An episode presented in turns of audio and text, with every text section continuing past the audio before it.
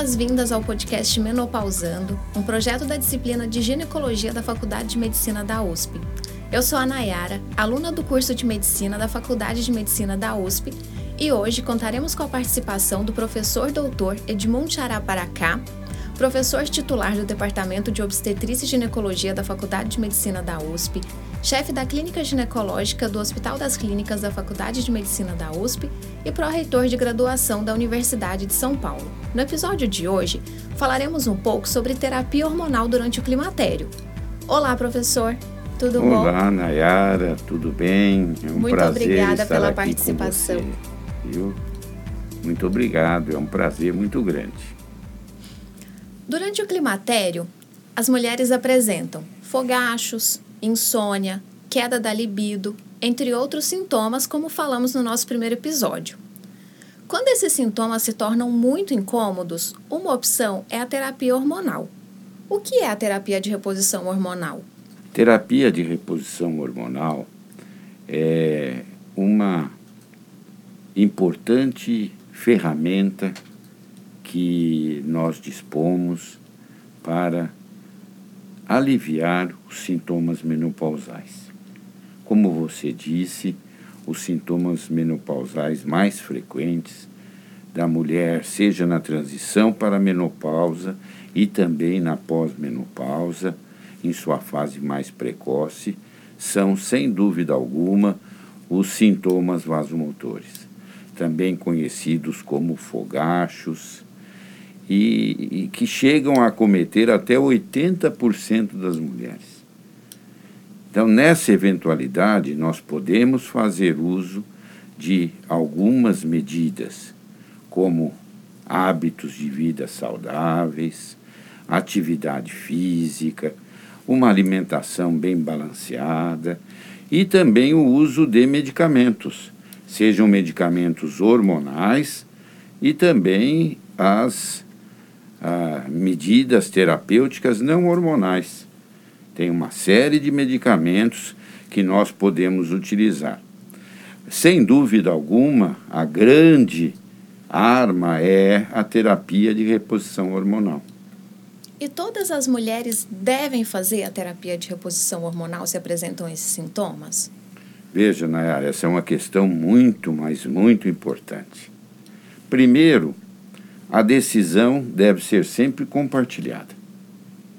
Então, a mulher, eu costumo dizer, ela é a dona do seu corpo, do seu organismo. Então, toda decisão, primeiro tem que partir dela se ela deseja, se tiver indicação e não ter contraindicação. Então é importante o médico, o ginecologista ou a ginecologista não tem mais aquele poder que tinha no passado de impor uma conduta.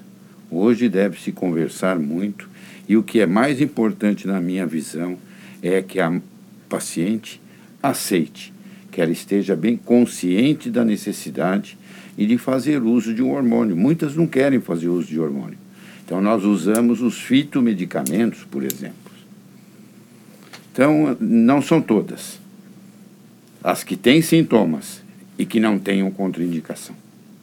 E quais são, então, essas contraindicações? Quais são as mulheres que não podem fazer a terapia de reposição hormonal?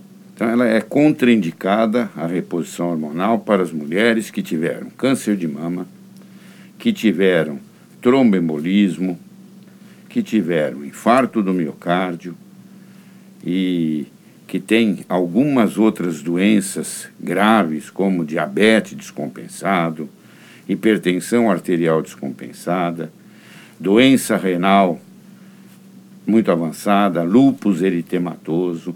Então, Alguns hormônios podem ser utilizados e outros não. Então, nós temos que o, o ginecologista, como nós costumamos dizer, ele é o clínico geral da mulher. Então, o ginecologista não vê a mulher só como é, os órgãos genitais, como mama, como vulva, vagina. Além de cuidar de todo o sistema reprodutor feminino, o ginecologista tem por obrigação de fazer uma avaliação global da saúde da mulher. Bastante interessante, professor.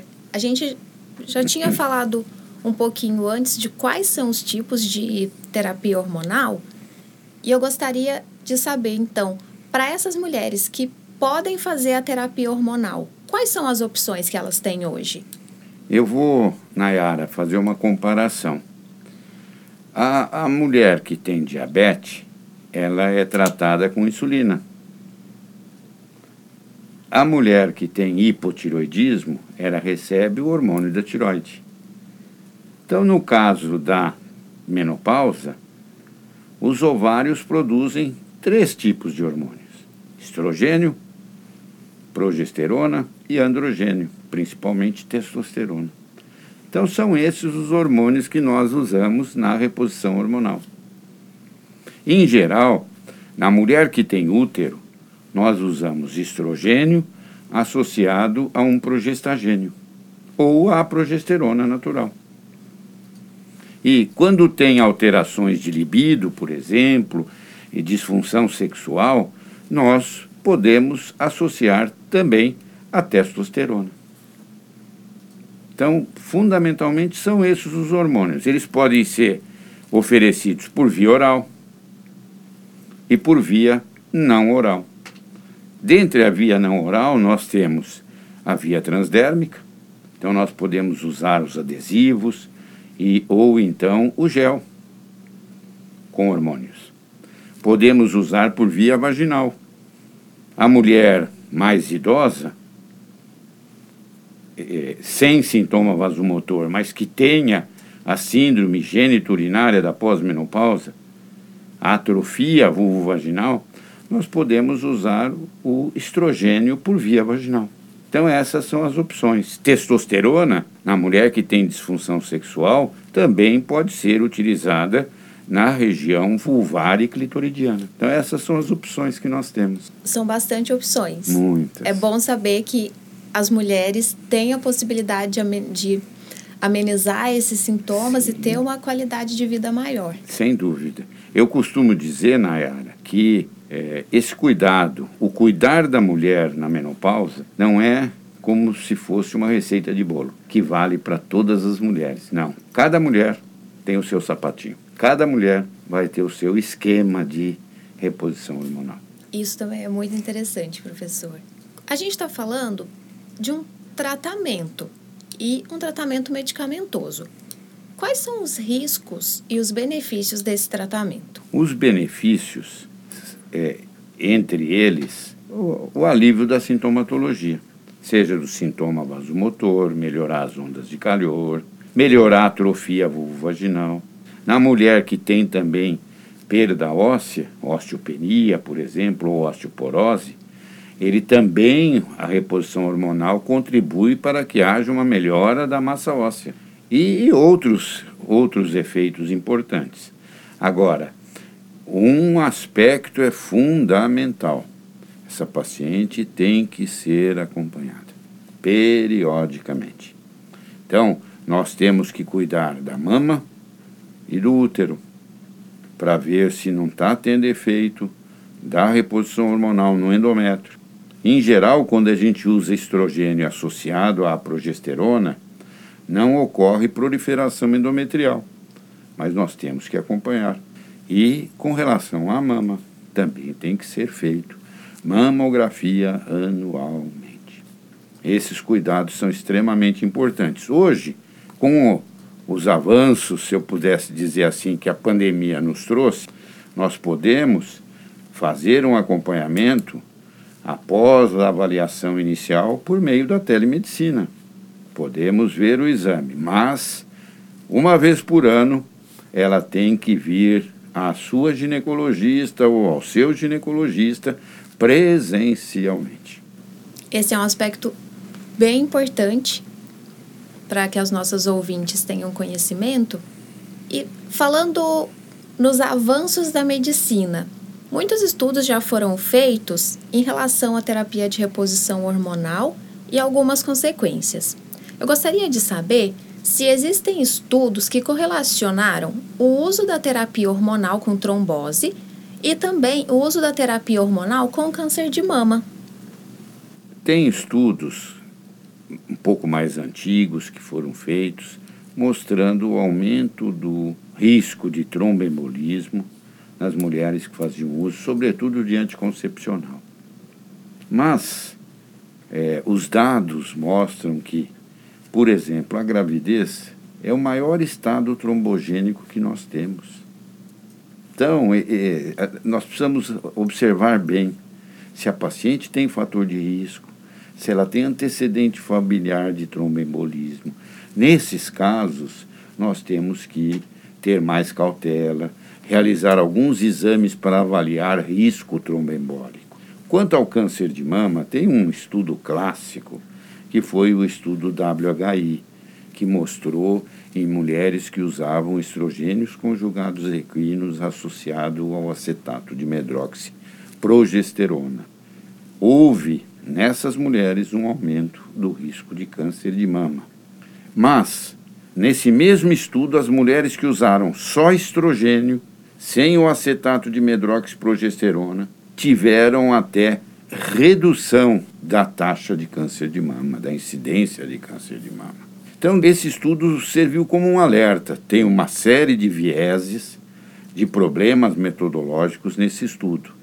Mas hoje, Nayara, ah, nós tiramos algo positivo desse estudo. Por exemplo, usar menor dose de hormônios. Então, hoje nós usamos a menor dose eficaz. Usar é, progestagênios mais semelhantes à progesterona. Então, são essas, essas mudanças táticas que nós tivemos que fazer após o WHI. Bom, professor, falamos sobre informações muito importantes sobre a terapia de reposição hormonal. O senhor gostaria de deixar alguma informação extra para as nossas ouvintes? Eu gostaria de deixar, Nayara, como mensagem final, que essa, a transição menopausal e a pós-menopausa, é uma fase da vida da mulher. Ela não pode ser vista como um período é, perturbador. Então, é, é, é um período onde a mulher vai estar mais madura, ela vai poder cuidar mais de si, porque na grande maioria das vezes os filhos já se saíram, foram seguir sua vida. Então ela vai ficar junto com o seu marido, com o seu companheiro, com o seu parceiro, e ela vai poder ter tempo para si. Então é importante que ela conheça esse período e que ela saiba que Existem medidas que podem ser tomadas, desde alimentação saudável, estilo de vida, evitar hábitos inadequados, e ela pode contar com medidas terapêuticas, hormonais e não hormonais. Então, isso é muito importante. Então, essa é a mensagem final que eu deixaria para as nossas ouvintes. Muito obrigada pela participação, professor Baracá. Com certeza, todas nós saímos desse episódio com menos dúvidas e angústias sobre a terapia de reposição hormonal. Sabemos que é muita informação de uma vez, então eu gostaria de convidar nossos ouvintes também a seguirem as nossas redes sociais, que estão aqui na descrição. Instagram, Facebook e também conhecer o nosso site, onde colocamos mais informações.